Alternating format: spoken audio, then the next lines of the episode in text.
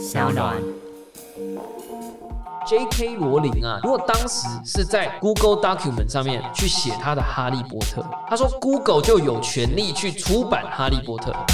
科技、创新、娱乐，各种新奇有趣都在宝博朋友说。嘿、你听宝博朋友说了吗？Hello，欢迎来到宝博朋友说，我是葛如君宝博士。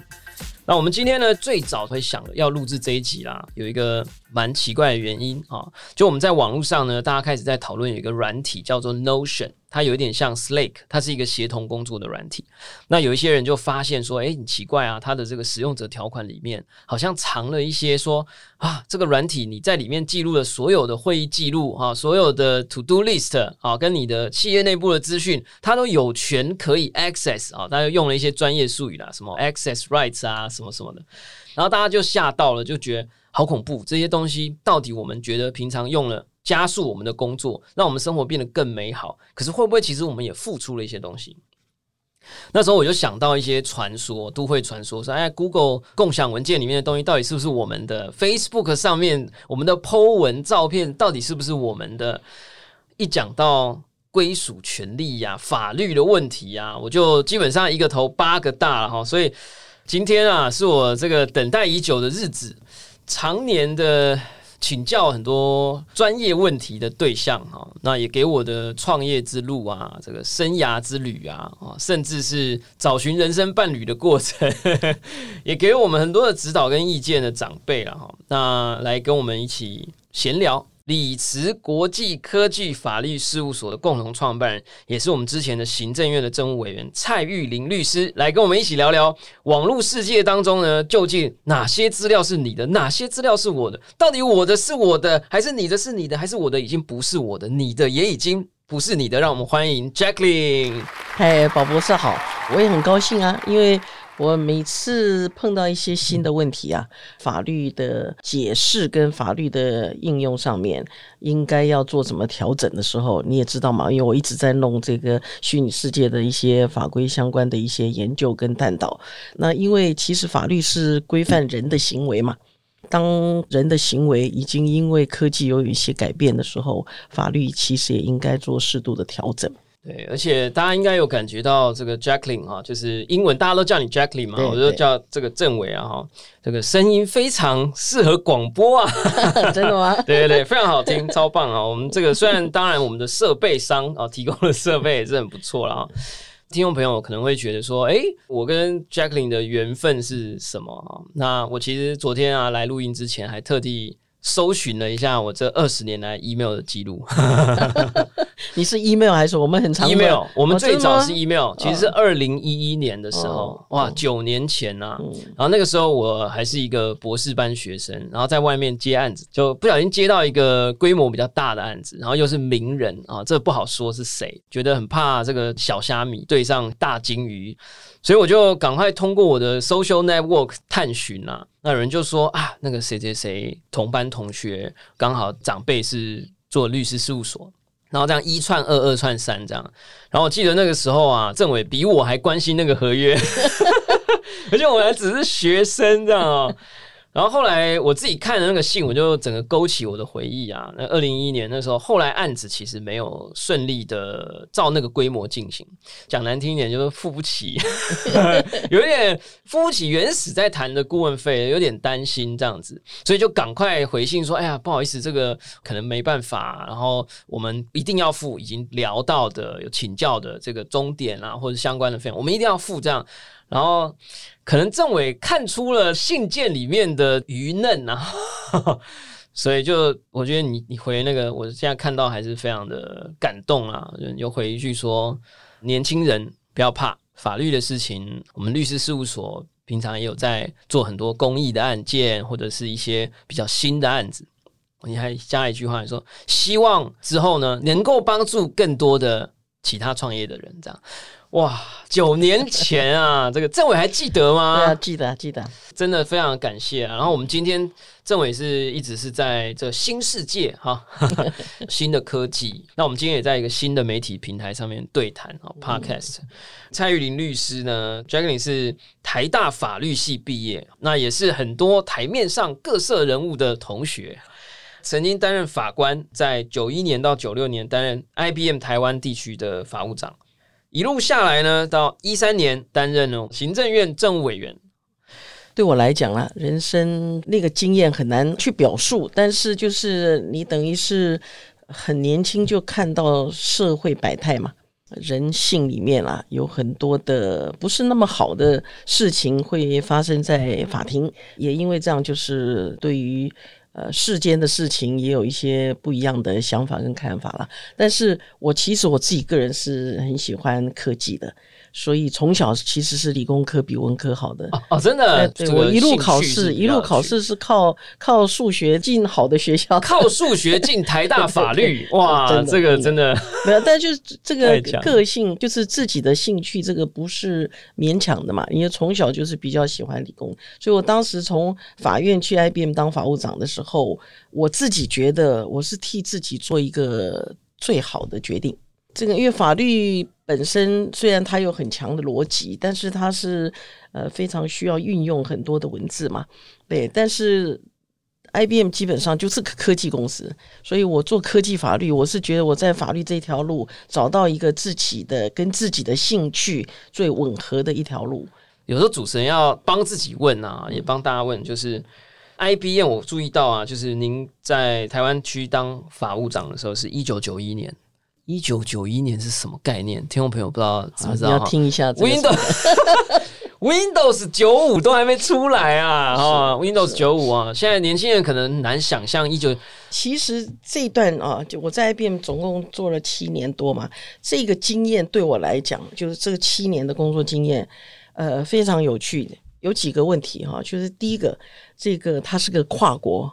个科技公司那个时候叫 Big Blue 嘛，蓝色巨人。对，蓝色巨人，所以人家一提到那个 IBM，就觉得哇，那个就是科技的泰斗，就是最最厉害。所以很多科技公司的这些法律条文啊，合约的那个条文都是抄。IBM 的，因为它有硬体有软体，就它是很完整的产品，range 很大嘛，所以它有对对对对，所以就很多人就会参考，而且它它的 legal team 也很强，所以它基本上就就有很多的呃法律的文件啊，这个条文啊，我自己法律嘛，你法律制定的程序其实比较长，尤其是大陆法系，你要定一个法呀，时间好长好长，但是科技一天到晚在变嘛。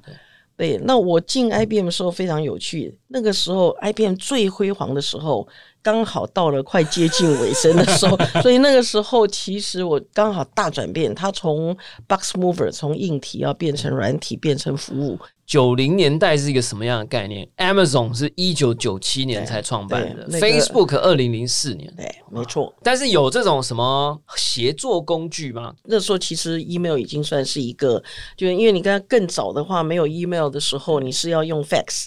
当 email 进来的时候，已经开始在很多工作上面就改变了。那最早那收 email 可能是那种终端机，那种黑黑的底，然后这样啪啪啪，那个字会发亮的。对，可是你仔细想想，也没几年了，没几年。对啊，对，就是，所以我就说，现在这个速度实在太快了。对，那那个时候你写笔记，大概也没有什么 Google Document 啊，可能就是也是手写啊。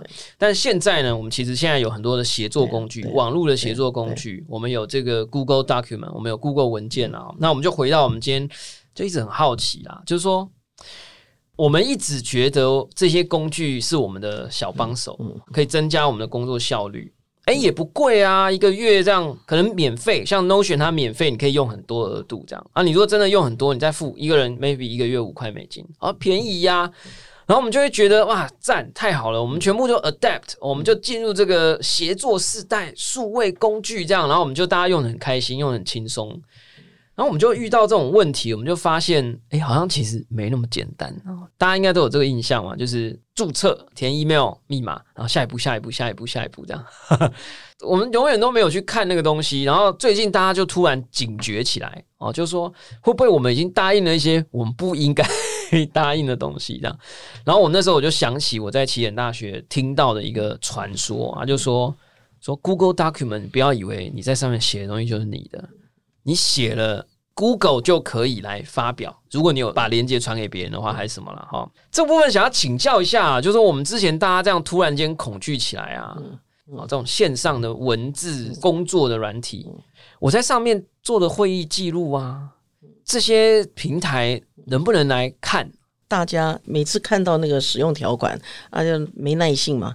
就马上点同意、接受、确认。我想有真正好好条文看过的人应该不多了。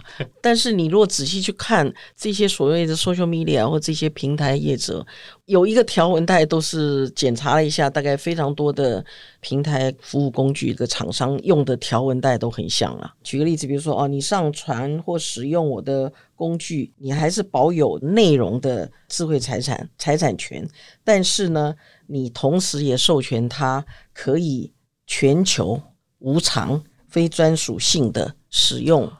哎，这听起来很吓人呢。这个其实很多都有这个条文了哈，所以这个法律条文，刚刚我念是是法律条文嘛哈。太冷静了，我好激动啊。对，但是我用一个比较白话一点的，有一点像我们在实体世界里面哈。如果你今天你的你的家，你是不是都会上锁？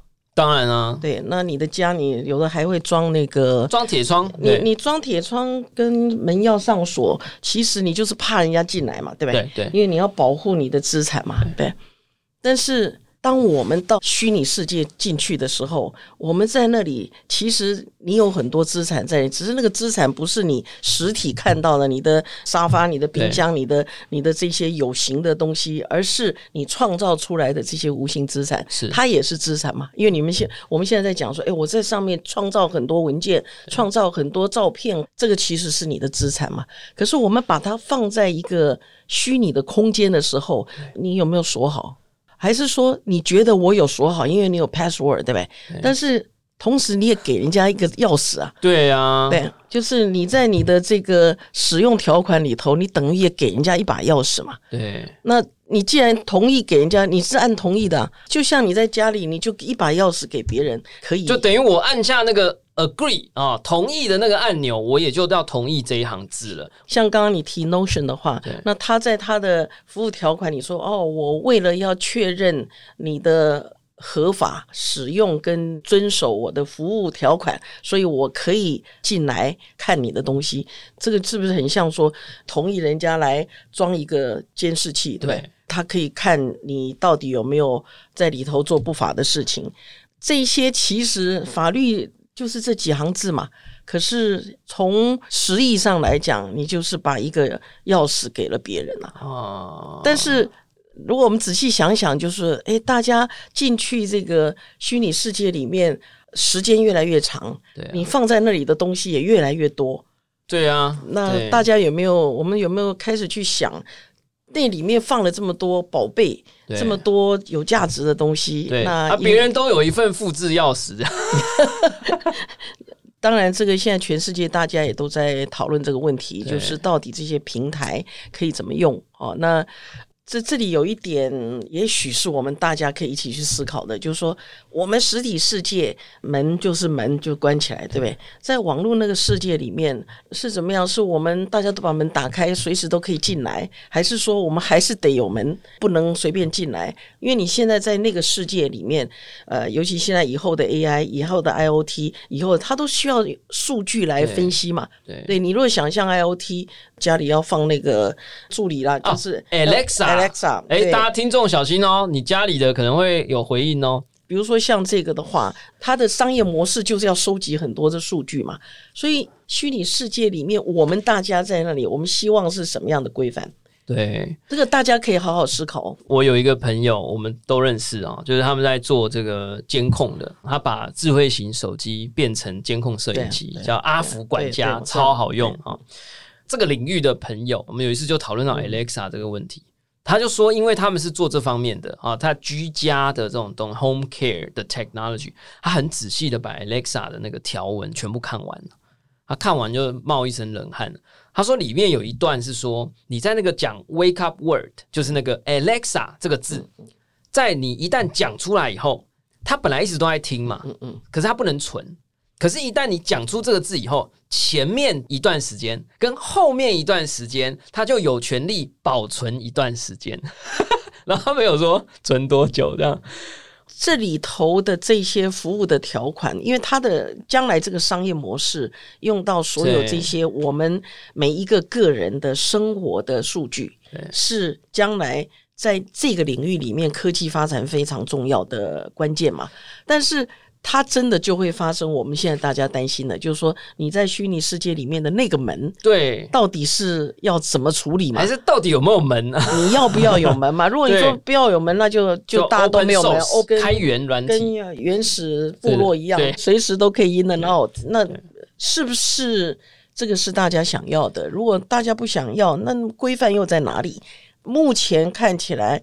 就是所有这些公司应该都会保留这样的条款的原因，是因为它的商业模式本来就需要这个数据嘛。以前我们第一代的数位工具的时候，我们在上面的时间很短，资料很少，我们并没有什么需要在意的。所以人家跳一大堆视窗啊，一百个下一步啊，一百个确定，我们就按确定。反正我在上面的时间很短。所以，我刚刚就在想说，这很像哈，我们早期啊，一卡皮箱就搬到数位世界，反正就是背包客嘛，有什么关系？可是现在不是，我已经长居在上面，就在那里面待的时间越来越长了，连房子都买了，没错。然后房子还不是买的，因为网络东西不用钱，对吧？然后呢，我要放资料的箱子啊，也是 Google 给我的。其实比较像租啦，对啊，就在虚拟世界里面，其实你都租地嘛，哈，对，租人家的，因为那个 server 都是他的嘛，租一块地方给你，那你就去放你的东西，只不过他有一把锁可以进来，没有，而且他不止一把锁，他有一个紧箍咒啊，就是说他免费租你，可是你换出去的代价，你根本不知道原价是什么。我说我免费租你用 Gmail，没有人去问过，哎，那你 Google 如果 Gmail 不让我免费用，我要付钱，你要跟我说多少钱？他现在没有一个 pricing list，所以大家就在里面用的很开心，没办法警觉起来了。可以预见，就是将来这两个问题一定会拉扯嘛。一个是 privacy 的问题嘛，当然 privacy 是一块，就是像各自的讨论也是越来越多。就是从我们法律的角度来看，各自的保护绝对是一个你挡不住的趋势，它一定是会越来越越严格了。另外一块就是你需要应用这些数据嘛？对对，那太多的东西需要数据来 support 它将来的科技发展了，所以这两个的拉扯中间平衡点要怎么处理？那这也是涉及到就，哎，我们可能要开始想这些问题，就是说应该如何去建立一个规范，是我们大家也觉得安心放心的。对。大家要开始检查一下你的房子到底是不是你的，铁窗到底有没有装？你到底放了几个纸箱啊？里面那个纸箱的资料到底是谁的？所以真的真的是很鼓励大家多关注这方面的消息。那其实那一天我看到那个大家在转贴啊，我其实是相对很开心啦，觉得幸好大家开。开始要注意了，Notion 还比较少人用，但 Google Document 就很多人用。谷歌文件嘛，共享文件方便啊，共享档案、共享文件。我那时候第一次在起点大学听到这个都会传说的时候，我吓到了。那个讲者跟我们讲说：“你们以为 Google Document 很安全吗？很好用吗？好啊。”他说：“如果 J.K. 罗琳啊，就是写《哈利波特》小说的作者，如果当时是在 Google Document 上面去写他的《哈利波特》。”他说：“Google 就有权利去出版《哈利波特》，然后我那时候只是记在心里，我觉得哇，真的假的这样？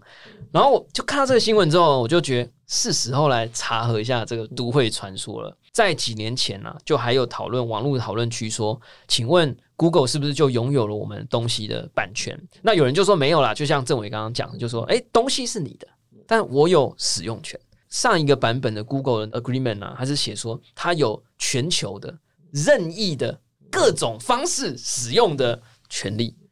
那后来我贴了以后，就有人就讲了，说其实现在条款又改了。我就仔细回去给他看了一下，他后来就改成说，他拥有这些权利是在如果你曾经有有点像公开过，也就是说呢，如果你的 Google 文件你按了一下那个共享嘛，那个按钮超好按的，对不对？因为你一定要东西要传给人家嘛，你一旦按了共享，就符合了他的这个条件。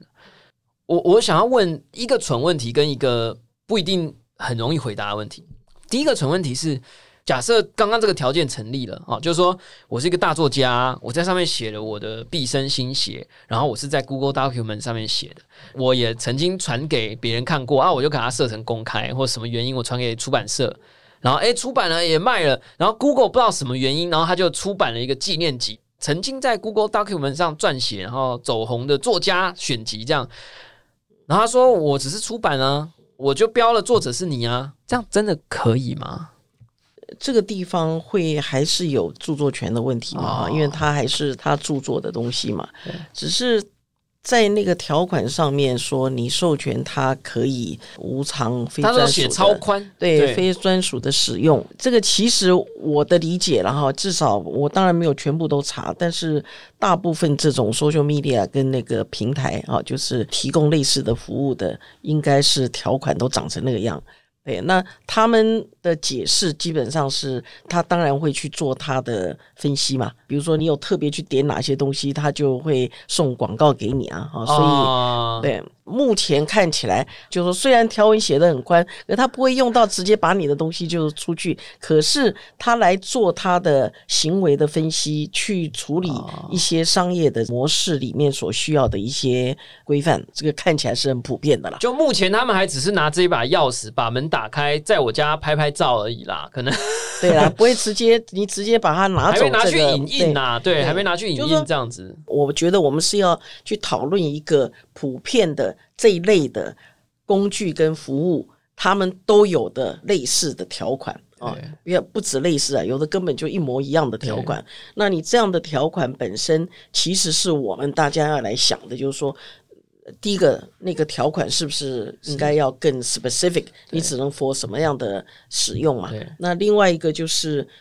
他们会，因为他的商业模式就像我们刚刚讲，他没收钱，可是他商业模式就是要他要分析嘛，哎，对对 对对，要容许他进来那个了解说，哦，我现在里面有多少人，家里有放什么东西，多一盏台灯哦，对对对，比如说你你家里有那个台灯，所以你知道你会买这个 model 的台灯，所以大家可以推测你可能同时会买什么，然后他就推类似的东西给你嘛。对，大宝，我记得我跟你。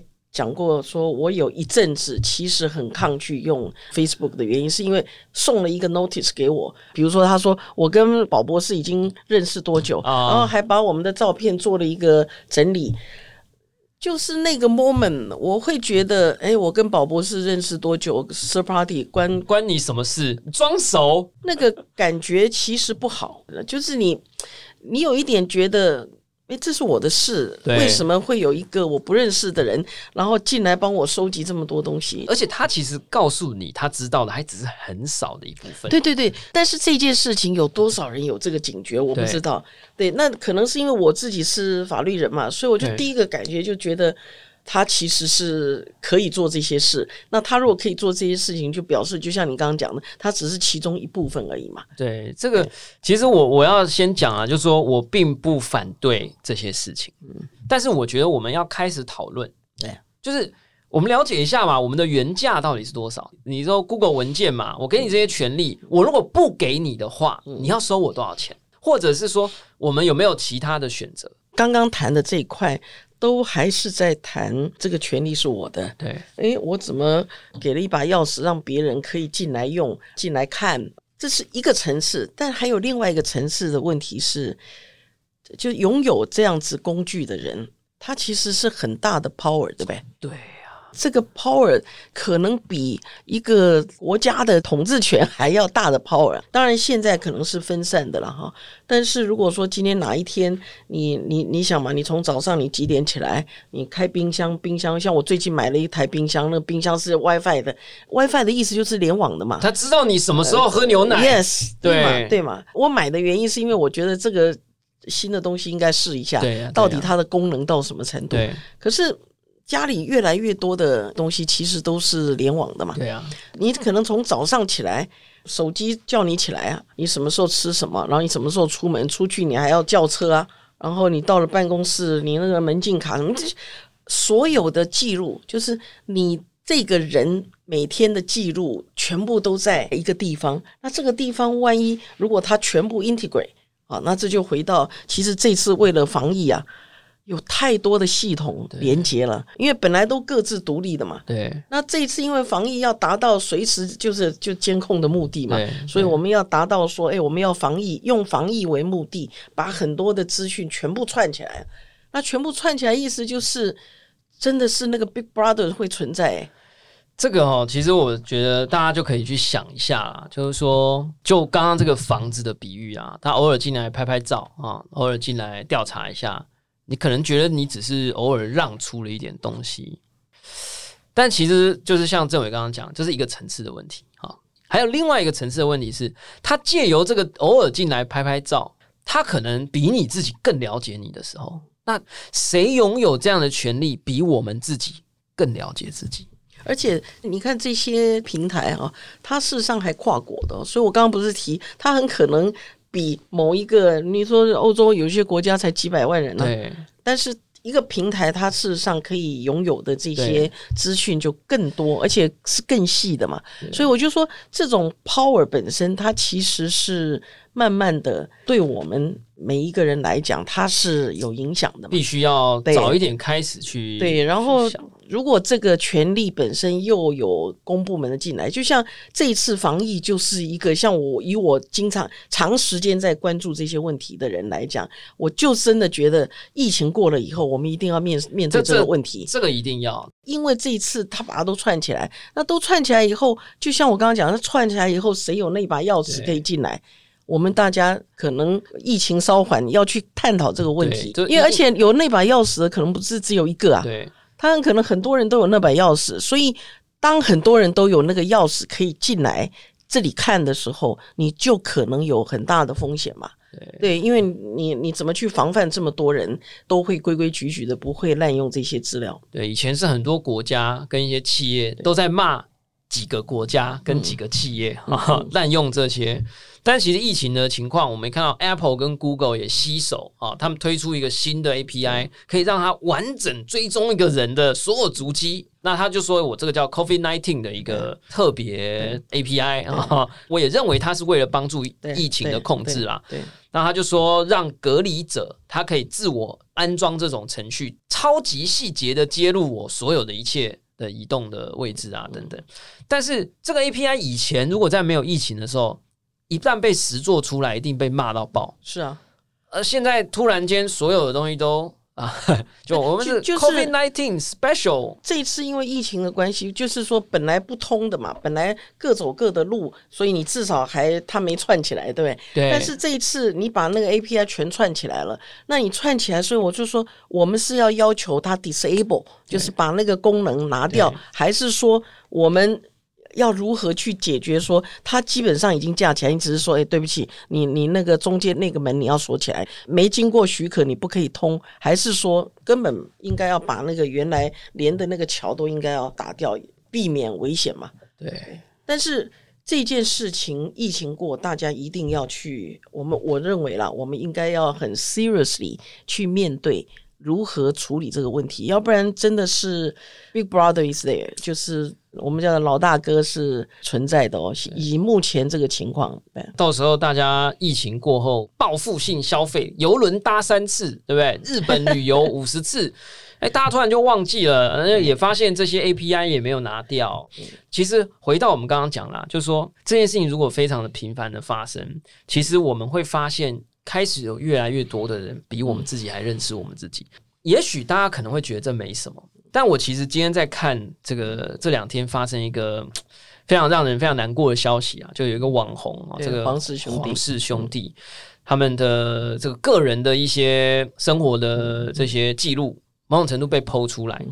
那到底法理上可不可以？其实我后来去看，我才发现说，其实有一些所谓叫特种个人资料，比如说个人性向啊、性生活啊、医疗啊、基因啊、健康检查啊、这些资料其实是不可以被取得的，而且是不可以被利用的。可是我就在想啊，我们这些门开那么开，那么多人有钥匙，每天本来是两天进来看一次，现在变每天进来两小时进来一次。你说今天如果有一个我们讲同志也好，异性恋也好，双性恋也好啦，你不管你是哪一种性别的人也好，可能你连你自己都不知道，或连你身边的人都不知道，Facebook 可能知道，这是不是就有点 conflict？这还只是一个层次，就是说被知道了。另外一个层次，第三个层次是大家现在更少人讨论的，是有人知道了，而你自己不知道被知道了，然后有人利用这个知道来影响你的想法、喜好、意识跟行为。我觉得郑伟刚刚讲的老大哥哦三个字哈，还只是轻描淡写啊。美国最近也有川普在跟这个 Twitter 跟 Facebook 互杠。川普很爱用 Twitter 嘛，他就在这边发了一个 tweet 说：“啊，这个远距投票会有很多危险啊，怎么样？”然后就被 Twitter 标注假消息，不是假消息，他就说：“嗯，想知道更多真的 真的消息吗？请点这里。”这样，然后川普就勃然大怒，然后还瞬间通过一个什么特别条例还是什么？哎，这个网络应该是自由的啊，平台不应该来标注假消息。我我想要讲的是，我们这一集标题叫“你的不是你的，我的不是我的”。我其实现在很恐惧啊，就是说，第一，我们一开始节目讨论的是我到底失去多少了？我看我是拿不回来了。你要今天叫我不要用 Google Document 也很难啊。嗯我觉得这一块我们就下次再讨论啊，就是知道就好，大家开始思考。但有另外一块，我的惶恐跟紧张是，我还是我吗？啊，就是说，还有多少人比我想象的更知道我？这第二层次的问题，第三层次的问题。我还是我吗？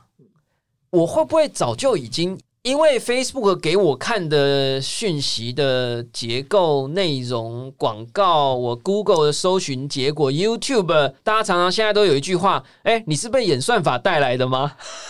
是。现在年轻人已经知道，可是这很可怕。就我还是我吗？我会不会哪一天去投票投下去的时候，我以为那是我的行为，可是那个行为是一个被更认识我的人给了我。啊，他已经默默的不止来我家里看了，他还改变了我的装潢喜好，然后我哎确实不错哦，然后我哎慢慢的就变成那个样子，有没有这样的可能？那现在是本来就发生了嘛？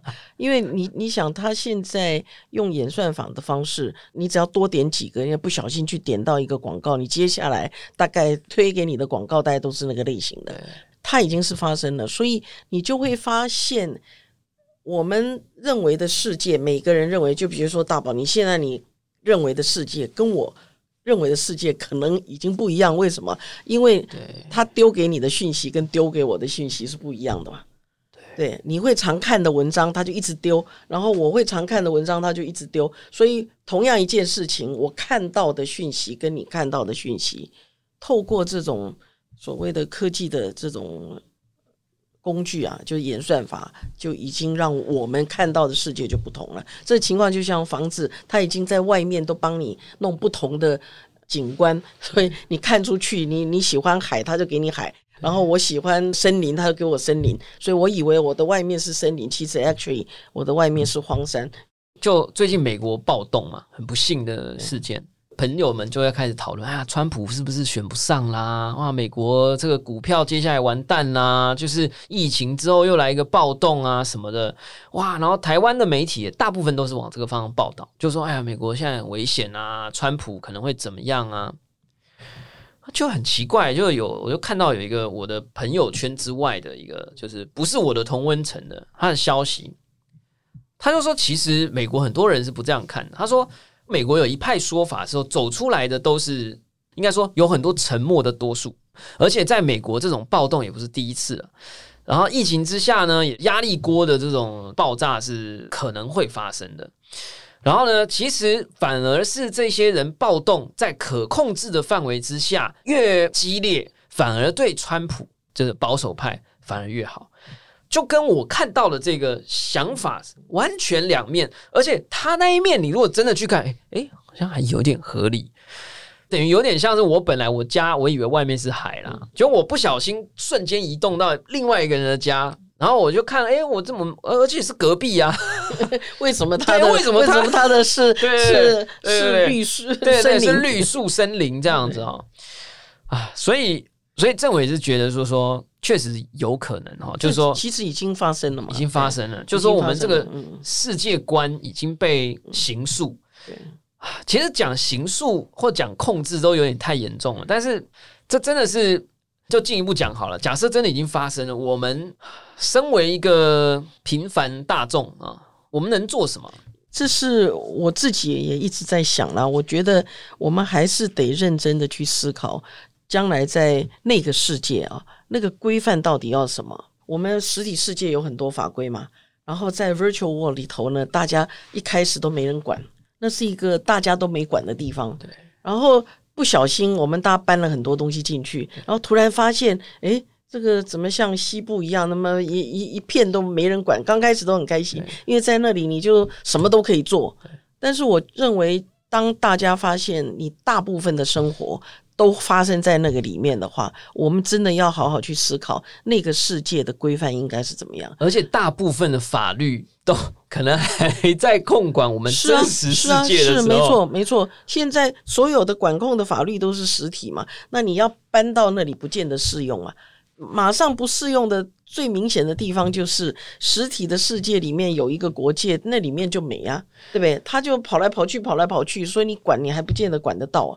所以那个地方到底应该要怎么做？其实我们刚刚提的，不管你提 Google、推提 Facebook、提 Twitter 等等的，那个都还是很大的公司，它基本上还有一点公司的 image 的。即使他看得到他那个，他也不敢这个那么，就像你刚刚讲的，我就整个把你的东西全部拿来做一个这个编辑或使用。但是将来，尤其将来，如果你再连 IOT，你让很多小网。接进来，对，啊，因为你五 G 的时代，其实会让更多的网网会相连嘛，因为更容易嘛。你这种大网在接那个小网，啊，你这个大网的 security 可能做好了，可是你接了小网以后，小的那些公司它就不尽然是这样嘛。这个时候，我们这个规范应该要怎么做？对，比如说将来很多 IOT 出来，它收集到的我们资讯，到底什么样的情况之下，我们有办法把它关掉？哦，就是今天钥匙给了啦，那我我们有没有一个权利？哪一天我就要装其他的锁锁起来，你都进不来？有没有这样的选项？以前我们都讲 opt in，好，就 O P T in opt in opt out。可是我们发现这个网络很多人现在已经不让我们那么容易 opt out，而甚至是不让我。就已经不不允许，因为你一出来他就说你这个会被删掉哦，你那个会没有哦。你知道我我曾经看一个东西，我觉得真的是，你知道我们有很多贴图呀嘛，很多那个我们赖赖上面那个贴图，或者是其他的上面 FB 那个贴图嘛，那贴图就说哦这个贴图。免费，有的是要五十块，有的要一百块，有的是免费。但免费就有一个条件，你要可以给他 access 很多你的 data。但有的人就会为了省一百块，就同意他可以存取你很多的资料。哎，对，只为了一百块。但是我认为很多时候可能没看，没仔细想，哎，我可以省一百块，反正这些东西无所谓。但是其实你仔细想，一旦你开了以后，就是你用一把钥匙又出去了。所以就是你到底给过多少钥匙？唉。这个，而且有时候你因为你在手机上嘛，你一个 app 你让它 access 的时候，那个是进来就是你的上面的那个资料，哎，对，而且那个钥匙都藏很里面，你你你想要检查你有什么多少钥匙已经给出去了，你可能还要按大概八十次这样，八十几这样，一一路一路进来，你可能都还找不到。是啊。也许大家开始有这个意识，然后去去思考说：“哎，其实这个我这里面有我有我很宝贵的东西，那个钥匙真不能乱给嘛。”我们是不是谈的太严肃了？没有没有没有，我马上要做一个更严肃的结论。没有，我们的听众都很有深度啦，所以应该还接受得了啊。就说我们节目很多听众啊，都不同的人，想必也有大企业的，就是心里就在。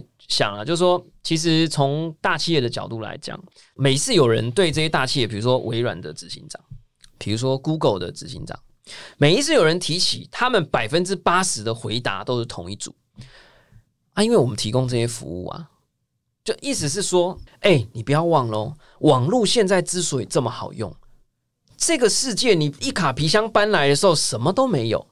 你现在觉得这里又有空气，又有水，还有 Uber Eats，还有什么？我现在讲虚拟世界啊哈，然后还有纸箱让你放文件，还有电话给你打，哎，都是我们做的。如果没有我们，不只是你这个服务不能用而已，你没有我们，这个世界根本就是荒漠。所以他的意思是说，网络是我们建造起来的。你今天说我不能用你的东西，那谁来创造这些流水？谁来创造这些森林呢？诶，他们真的会这样回答？诶，那我觉得这就导引到我们一个真正深度的结论了，就说网络到底是谁的？这些大企业，我觉得真的不能怪他们，因为他们真的觉得网络是他们的。啊。因为你现在什么叫网络？网络很虚嘛，网络就叫做 YouTube.com，网络就叫 Facebook.com。当我们百分之八十九的时间都在这些地方，它就是网络。所以现在很多听众朋友都开始发现啊，你如果没缴 YouTube 的费用，就是它现在有一个叫 Premium 专案这样，然后你如果不缴的话哦，本来只是看五支影片会有一支前面有广告，现在变几乎每一支都有广告。以前还可以跳过、略过、略过广告，对。然后它现在是锁死，无法 skip。我的意思是说，那你怎么办？你不用吗？你已经无法 opt out，而且他说什么是什么，你去跟他抗议啊，不然不要用嘛。是啊，所以我才会提说，我们要认真去思考，因为这个你可能没办法两个都要，所以你到底要什么，不要什么？游戏规则应该要大家认真去思考了，因为现在目前是提供一个服务，一个使用者条款，你看了你要或不要，你就是只有 yes or no。大家也就过去没特别注意，也就不断的就接受同样。我刚刚特别提，不是只有一两家公司，是大部分的都是这样的条款。你可以看抄来抄去都一样，它基本上这样的条款本身是一直在不同的公司的合约里面，它都出现的嘛。也就是它在这个世界里面，它是广泛被使用的。为什么？它商业模式现在是这种商业模式嘛？对，它是靠广告、靠数据分析、靠这些所有东西来建构它的营收嘛。所以我们要考虑的问题就是说，习惯在这边是免费的嘛。其实我刚刚为什么提 Line 那个贴图？对，你就是为了一百块，你就给一把钥匙出去。我觉得最后我们其实是想要知道说，我们到底可以做什么，可以让我们更加保有真正的我们自己。我觉得给出去哈，大概很难收回来了啦。然后你说突然叫我不用这些服务，我看也很难的啦。我只求一件事情，就我不想要变成一个其实不是我了。那我们可以做什么？我想到一个可以做的事情，就是我们应该要开始多一点讨论。我讲夸张一点啊，就是一个人的资料到底值多少钱？就是我们干脆来开放的讨论嘛。我如果宝博士，我要把我的鉴宝资料。卖掉到底值多少钱？我宝博士要开放我的 Gmail 信箱的密码，到底值多少钱？Google Document 如果我写的每一个字，我也都让 Jacqueline 来 无偿使用啊。到底值多少钱？我觉得我们是不是可以开放？应该要开始来讨论。这个其实是一个非常有趣的哈，因为我看过有有这样的讨论哦，就是意思就是说，因为我们现在认为 data 是黄金嘛，啊，数位时代的数位黄金，就 data 是值钱的嘛。那用这个 data，因为这 data 是我们 create 出来，我们每一个 consumer，所以现在有一些国家已经有 consumer data right。所以我准备要接下来就六七月，我可能就会弄这样的论坛来讨论。意思就是说，如果它是有价值的，那别人用它的时候，是不是应该要回馈？如果是这样的话，就变成我们也可以在整个商业模式里面，每个个人都可以有收益嘛？那我也心甘情愿啦，对不对？我觉得不只是收益，最重要的是，如果这个观念。升值大家的心中的时候，你就是知道你的一个权利是五千块，你就不会看到那个贴纸一百块，然后你要相机读取权、档案读取权、联络部读取权、鉴宝资料读取权，你就不会说这一百大家都买过东西嘛？我我卖你八百包面纸，然后十块，你一定觉得这里面有鬼。那现在为什么他要你那么多东西？你为了一百块就就给他给了他那么多东西？对。像这个例子就很明显不成对价嘛，对不对？但是因为我们心中没有这个价格列表，以前我们都必谈这件事情，对不对？这么你觉得？对以前我们都必谈，呃，这个个人资料保护法我们应该二十年内我们要来推个人资料交易法。哎，现在有这个法吗？不是，现在 现在就是我我刚刚讲 consumer data right，就是 consumer data 这个权利应该是要变成，所以它现在还不是一种 right 哦，是它现在不是就它是这这个 right 是他是 right，只是你运用它应该要有个规范嘛。哦，现现在没有吗？台湾现在没有，有的有些国家已经有这样类似的东西啦。对，那我们是准备要来推这个东西啦。哦对因为我你刚刚提嘛，我是我现在是金融科技协会理事长嘛，也是国发会区块链大联盟法对规委员会的召集人，所以我希望这个领域的法律啊。大家来推一个，就是我们今天提了非常严肃的问题，可是我认为这个问题本身，大家只要开始去关注它，然后我们去找到一套更合理，就是符合现代大家的生活模式最合适的规范，对不对？太好了，太重要了。我们这目的呢，就是希望呢，大家对自己的价值哈、哦、有更多的衡量。每次按下一个按钮的时候，你心里都有一个计算机。哎，那个按钮就表示一个 一把钥匙出去了。对对对对对，你自己现在心里有一个账户啊，又赔五百万了，这样。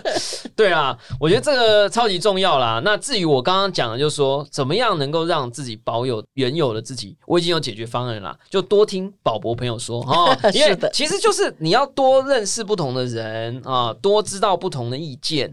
那我们这个节目呢，也会持续找来各式各样各色人马，包含科技政委的算接班人，我自己是这样讲啦哈。这个唐凤政委，我们也积极邀请中，呼唤唐凤政委来帮我们征服一下哈。那希望大家都可以继续好好的关注我们这个节目，那也关注台湾金融科技协会，接下来应该就会有很多这方面的啊。这个本来大家可能会想说隐私，诶，跟金融科技怎么有关？